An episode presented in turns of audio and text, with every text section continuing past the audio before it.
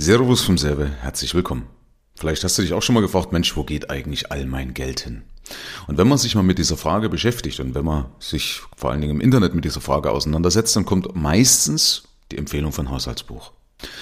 Und ich will mal in dieser Folge darüber sprechen, warum ein Haushaltsbuch dir alleine wenig bringt oder äh, kaum mehr Geld bringt. Das war meine Intention aufgrund meiner Erfahrung. Und ich habe dazu auch mal eine Umfrage gemacht bei mir auf meinem Instagram-Kanal und das werde ich jetzt dir oder alles mal mit dir teilen, okay?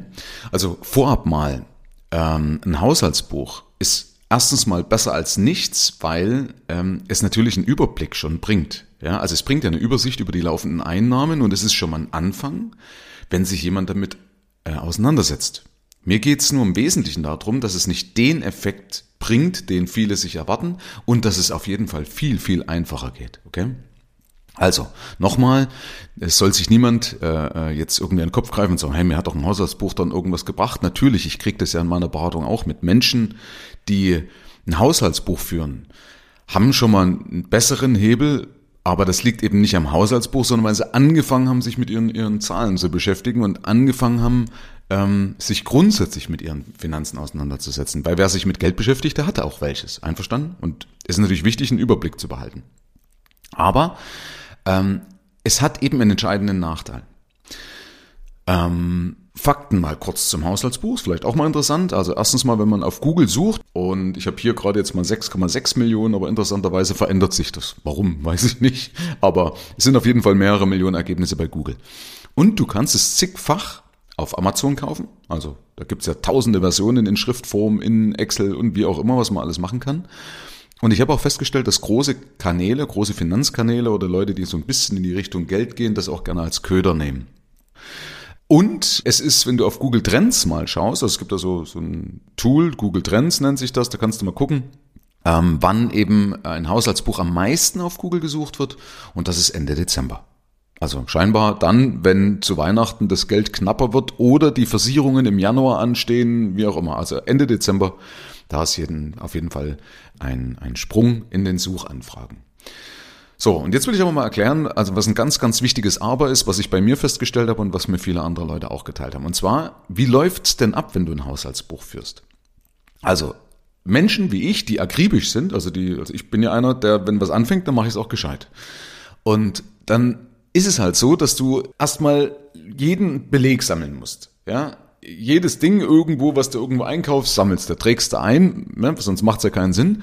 Und ab und zu hatte ich dann mal irgendwas vergessen. Dann bin ich nachts beispielsweise aufgestanden, ja, weil ich gemerkt habe, so beim Einschlafen, so, oh Mist, ich habe ja da gar nicht den, den Beleg heute beim Bäcker für äh, 3,82 Euro als Beispiel. Ähm, habe ich gar nicht eingetragen. Also aufgestanden, runtergegangen, damit ich es ja nicht vergessen habe, dann den, das Ding eingetragen. Oder manchmal einfach hast du keinen Beleg bekommen und hast halt die, die Ausgabe vergessen. Also das hat mich schon ein bisschen gestresst. Ja? Also das war jetzt nicht so, dass ich sage, das macht jetzt Spaß, das läuft einfach so nebenbei, sondern ähm, immer alles, alle Belege sammeln, zu Hause eintragen. Also, weißt du, es hat mir einfach keinen Spaß gemacht. Deswegen habe ich ja den Spruch, mach dich nicht verrückt, mach Geld, ja, weil es eben in vielerlei Hinsicht viel, viel, viel, viel einfacher geht. So. Und das haben mir auch Leute bestätigt. Ja, die Leute haben mir gesagt, ja, Michael, klar, ich habe das gemacht, aber wir haben das nur eine, eine gewisse Zeit lang durchgehalten, weil es eben keinen Spaß macht. Und das Problem ist jetzt, wenn du nämlich etwas mit Unlust machst, na, übertrag das mal. Wenn, wenn, du, wenn du irgendwas mit Unlust machst, wenn du dich jedes Mal zum, zum Laufen zwingen musst, wenn du dich jedes Mal zum, zum Kochen zwingen musst oder irgendwie, whatever, weißt du? Welchen Effekt bringt das denn, wenn du dich immer überwinden musst? Also, welchen Effekt bringt etwas, wozu ich mich immer überwinden muss? Und Finanzen sollten und können Spaß machen. Das war ja mein Anspruch immer. Ich wollte schaffen, dass es Spaß macht oder dass es Freude macht zumindest. Ähm, weil sonst macht man es eben nicht. Wir Menschen neigen logischerweise dazu, dass du jemand selbst mit einer großen Motivation, der hält das länger durch, aber irgendwann sagt er auch, ach komm, jetzt ist es ja von Eimer, ja, lass mal es gut sein. Also, deswegen, Leute bestätigen mir, weil es keinen Spaß gemacht hat, haben sie es eben auch nicht richtig durchgezogen oder nicht richtig damit gearbeitet, sondern man hat es eben so, ja, nach diesem alten Sprichwort, der Moor hat seine Schuldigkeit oder hat seinen Dienst getan, wie auch immer, das wird ja immer falsch interpretiert. Und ich glaube, das ist auch jetzt nicht mehr politisch korrekt, aber weißt du, man, man hat einfach, irgendwas gemacht, damit man es halt gemacht hat. Und das ist doch Quatsch, dafür brauche ich doch gar nicht anfangen. Ja, nur, dass ich sage, ja, ich habe es mal gehört und dann mache ich es halt. Ja, das ist ja, wenn, wenn du so an irgendwas rangehst, weißt du selber, dann funktioniert es doch in der Regel überhaupt nicht. Und das Zweite, was mir Leute bestätigt haben, Du hast zwar alle Informationen in diesem Haushaltsbuch, fast alle Informationen, komme ich gleich noch drauf, was nämlich fehlt, aber du hast fast alle Informationen über die Zahlungen, die du aus, also die du, die du ausübst, okay? Aber du leitest daraus keine Konsequenz ab. Also, viele haben mir bestätigt, vielleicht liegt es eben auch mit Punkt 1 zusammen, weil sie keine, weil es keine Lust mehr oder keinen Spaß macht. Die kommen zu mir äh, ins Mentoring oder sprechen mit mir und, und sagen, Michel, pass auf, äh, ich, wir haben die Übersicht schon, aber irgendwie haben wir trotzdem nicht mehr Geld. Woran liegt das? Und wenn ich dann nachfrage, oft kommt dann, ja, stimmt, wir leiten eigentlich nicht richtig daraus ab. Also wir, wir, wir, wir leiten keine richtige Konsequenz daraus ab, wo wir sagen, okay, wir sehen zwar, wir nehmen zu viel Kalorien zu uns, aber wir kochen jetzt trotzdem weiter oder wir machen äh, noch keinen Sport. Ja, also beim Abnehmen genauso oder beim, beim Fitness. Ja, dass viele sagen, ja, stimmt, ich esse eigentlich, wenn ich weiß, ich trinke zu viel Alkohol, ich esse zu viel Schokolade. Und dann zählst du die Kalorien und dann machst du vielleicht so kleine, kleine Punkte und irgendwann gibst du dann doch entnervt auf oder machst halt gar nichts. Ja, und das passiert halt beim Geld genauso. Der Punkt ist, dass eben genau das, die Leute sagen, wir haben zwar die Zahlen, jetzt haben wir uns schon die Mühe gemacht, haben das alles aufgedruselt und trotzdem machen wir einfach nichts oder leiden keine Konsequenzen ab. Das heißt, wir Menschen verschieben Probleme gerne in die Zukunft. Das machen wir. Ist doch, kein, ist doch logisch. Also das machen wir. Frag jeden Raucher, frag jeden, der irgendwie, oder wenn es um das, um das Klima oder sonst irgendwas geht, keine Ahnung. Überall in der Regel sagt der Mensch zu sich, ja, es wird schon irgendwann. Ja, das löse ich morgen oder nächste Woche. Also wir verschieben gerne Probleme in die Zukunft und so auch beim Geld. Punkt drei, was das Problem ist beim Haushaltsbuch, warum es nicht richtig funktioniert.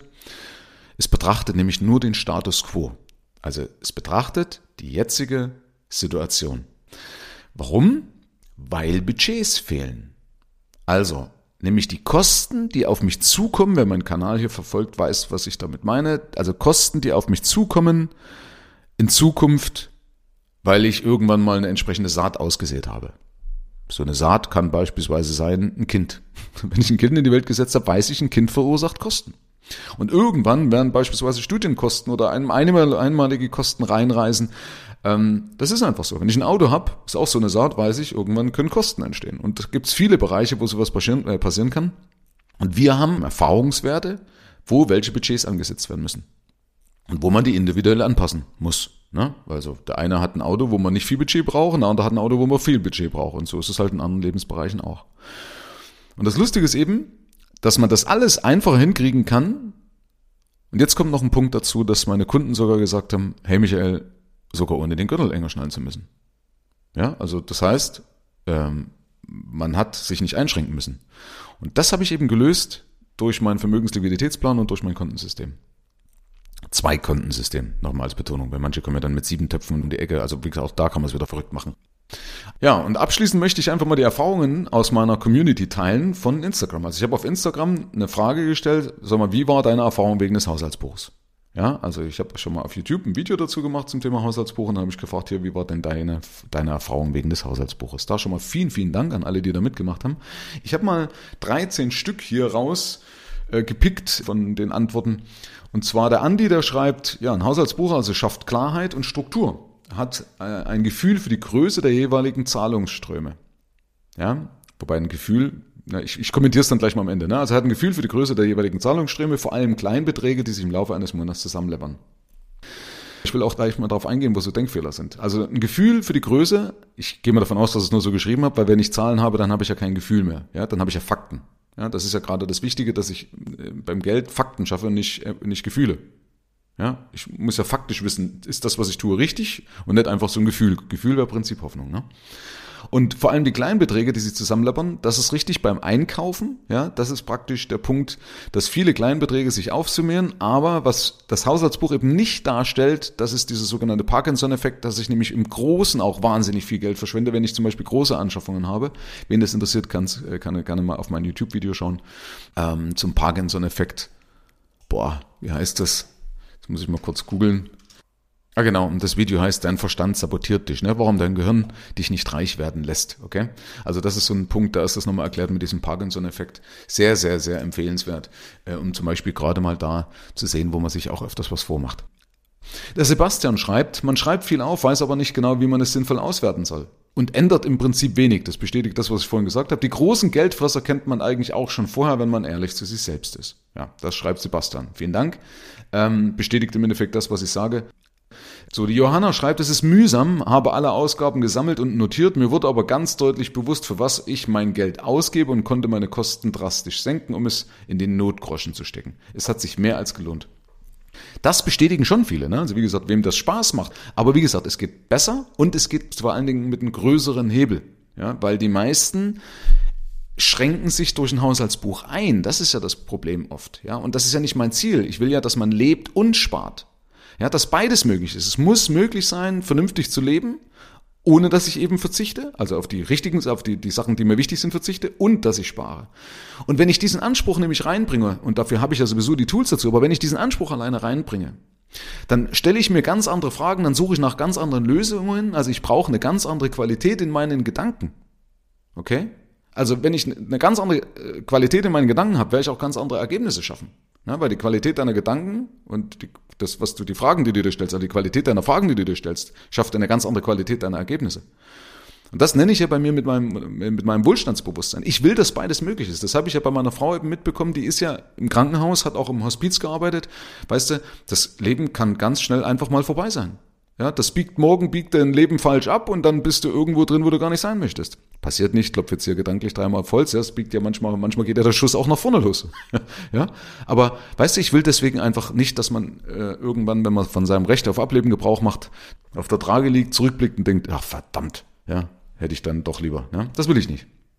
So, also der Steve schreibt, erschreckend, wie viel da rausgeht. Ja, das ist tatsächlich so. Das ist für manche schon mal so ein Mindblow, ne, sagt man. Also, das, das haust dir das Blech weg, wo du denkst, so meine Fresse. Ne? Und vor allen Dingen ist das so eine lustige Erkenntnis, der Leute, dass, dass die Leute mal sehen, was wirklich die Kosten sind. Wenn du fragst, was sind zu teuer, sagen sie mal alle, Versicherungen. Versicherung ist viel zu teuer. Ja, das Ding ist aber, dass wir, wir selbst machen das meiste Geld kaputt. Nicht die Versicherungen, sondern wir selbst durch die vielen, vielen kleinen Ausgaben. Und das zeigt natürlich sowas schon. Aber wie gesagt, mühselig kann man einfach reinkriegen. Die Mia schreibt, positiv, ich hatte meine Ausgaben besser im Blick und konnte meine Finanzen besser abschätzen. Ich führe es aber nicht mehr, da ich für mich jetzt weiß, was die permanenten Ausgaben und Einnahmen sind. Okay, ja, ich bin allerdings, wie gesagt, trotzdem Freund davon, sowas laufen zu machen. Deswegen habe ich ja meinen Vermögensliquiditätsplan geschaffen. Wichtig ist halt, es muss halt kinderleicht zu bedienen sein. Das war halt mein Anspruch, weil ich wusste, wenn es nicht kinderleicht zu bedienen ist, dann macht man es halt einfach nicht. Richtig? Also dann machst du es nicht. Dann ist es eine Belastung, habe ich oder keinen Bock drauf. Und der braucht maximal zehn Minuten im Monat, dann ist das alles aktuell, weil die Zeiten ändern sich ja manchmal. Ja? Und vor allen Dingen will ich ja manchmal auch zukünftige Situationen simulieren, also mal ein Beispiel, du bist jetzt ein Paar und planst Kinder oder vielleicht Kinder und Haus. Dann ist es ja gut, wenn ich einfach schon mal in die Zukunft gucken kann und kann gucken, Mensch, wie entwickelt sich das eigentlich? Oder wenn ich einen neuen Job habe, ja, wie entwickelt sich das eigentlich? Und das, wenn ich eben diese Zahlen laufend habe, dann kann ich mit ganz, ganz wenigen Klicks in zwei, drei Minuten diese neue Situation simulieren und habe wieder Fakten. Wieder Fakten und nicht nur einfach bloß ein Gefühl, und kann dann so gucken und so, hey, alles klar, sieht ja gar nicht so schlecht aus. Ja? Oder ich kann mir sogar einen Job leisten, wo ich einfach weniger arbeite und weniger verdiene. Also als Beispiel, das kann ich alles simulieren, okay? Jay schreibt, für den Anfang super, um mal einen guten Überblick zu bekommen. Ein bis zwei Monate hat er das also geführt. Auf Dauer will es aber nicht führen. Da hat er nur eine Übersicht über die Fixkosten. Ist auch in Ordnung. Wie gesagt, wenn da die Budgets mit drin sind und so weiter, wenn es einfach ist, auch alles gut. Christian schreibt, ich habe das Gefühl, dass 98 Prozent meiner regelmäßigen Ausgaben aus dem Kopf kenne. Das, also, dass ich, dass ich 98 Prozent meiner regelmäßigen Ausgaben aus dem Kopf kenne. Trotzdem mache ich mir regelmäßig die Arbeit, das einmal zu kontrollieren und mir daher bewusst zu werden. Meiner Meinung nach müssen die Ausgaben bewusst sein und einen Zweck haben. Alles andere ist rausgeschmissenes Geld. Mir persönlich gibt es die Sicherheit, dass ich den richtigen Kurs in Richtung Vermögensaufbau eingeschlagen habe und halte. Das ist übrigens sehr gut, weil das ist ja auch mein Ziel. Schau mal, viele Leute stellen sich ja die Frage und sagen, ja, ist das eigentlich, was ich tue, einen Erfolg gekrönt? Also, ähm, ist das richtig? Oder mache ich etwas falsch? Warum sinken jedes Jahr bei meinen Rentenversicherungen die Ablaufleistungen? Am Ende reicht das gar nicht. Am Ende habe ich ja die falsche Anlage. Am Ende spare ich falsch. Also das sind ja alles so ganz berechtigte Fragen, die schon an uns nagen, vor allen Dingen an jeden Menschen, der natürlich ambitioniert ist, der irgendwas erreichen möchte in seinem Leben. Okay? Und das ist ja das, was ich schaffe am Ende, wo die Leute sagen, oi, cool, ich habe jetzt die absolute Gewissheit, ich habe den richtigen Weg eingeschlagen. Das bringt natürlich wahnsinnig viel Ruhe rein ja, ins Leben. Das bringt wahnsinnig viel Lebensqualität. Der Robert wiederum schreibt, nutzen wir immer noch digital als App, schon spannend zu sehen, wofür das Geld getauscht wird. Ja, gibt's auch gute Apps dafür. Ich habe mal eine getestet, ich weiß gar nicht, wie die, wie die heißt, aber hat mich auch bloß genervt. Aber wie gesagt, manche Leute mögen das. Aber eben, wie gesagt, betrachtet auch keine Budgets, kannst nicht in die Zukunft unbedingt schauen. Johannes schreibt, ich finde es dauerhaft undenkbar, weil es ätzend ist, da jede Butterbrezel einzutragen, aber es muss mal sein für einen temporären Zeitraum, um einen ehrlichen Überblick zu bekommen. Meine Meinung und Erfahrung schreibt er da. Ja, und das ist auf, auf alle Fälle richtig. Also ich habe auch manchmal, wenn, wenn einer überhaupt keinen Überblick hat, dann kann man sagen, okay, mach mal ein Haushaltsbuch, aber auch das geht wiederum einfacher.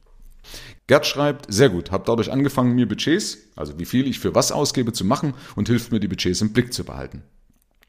Wenn er es richtig macht, sehr gut.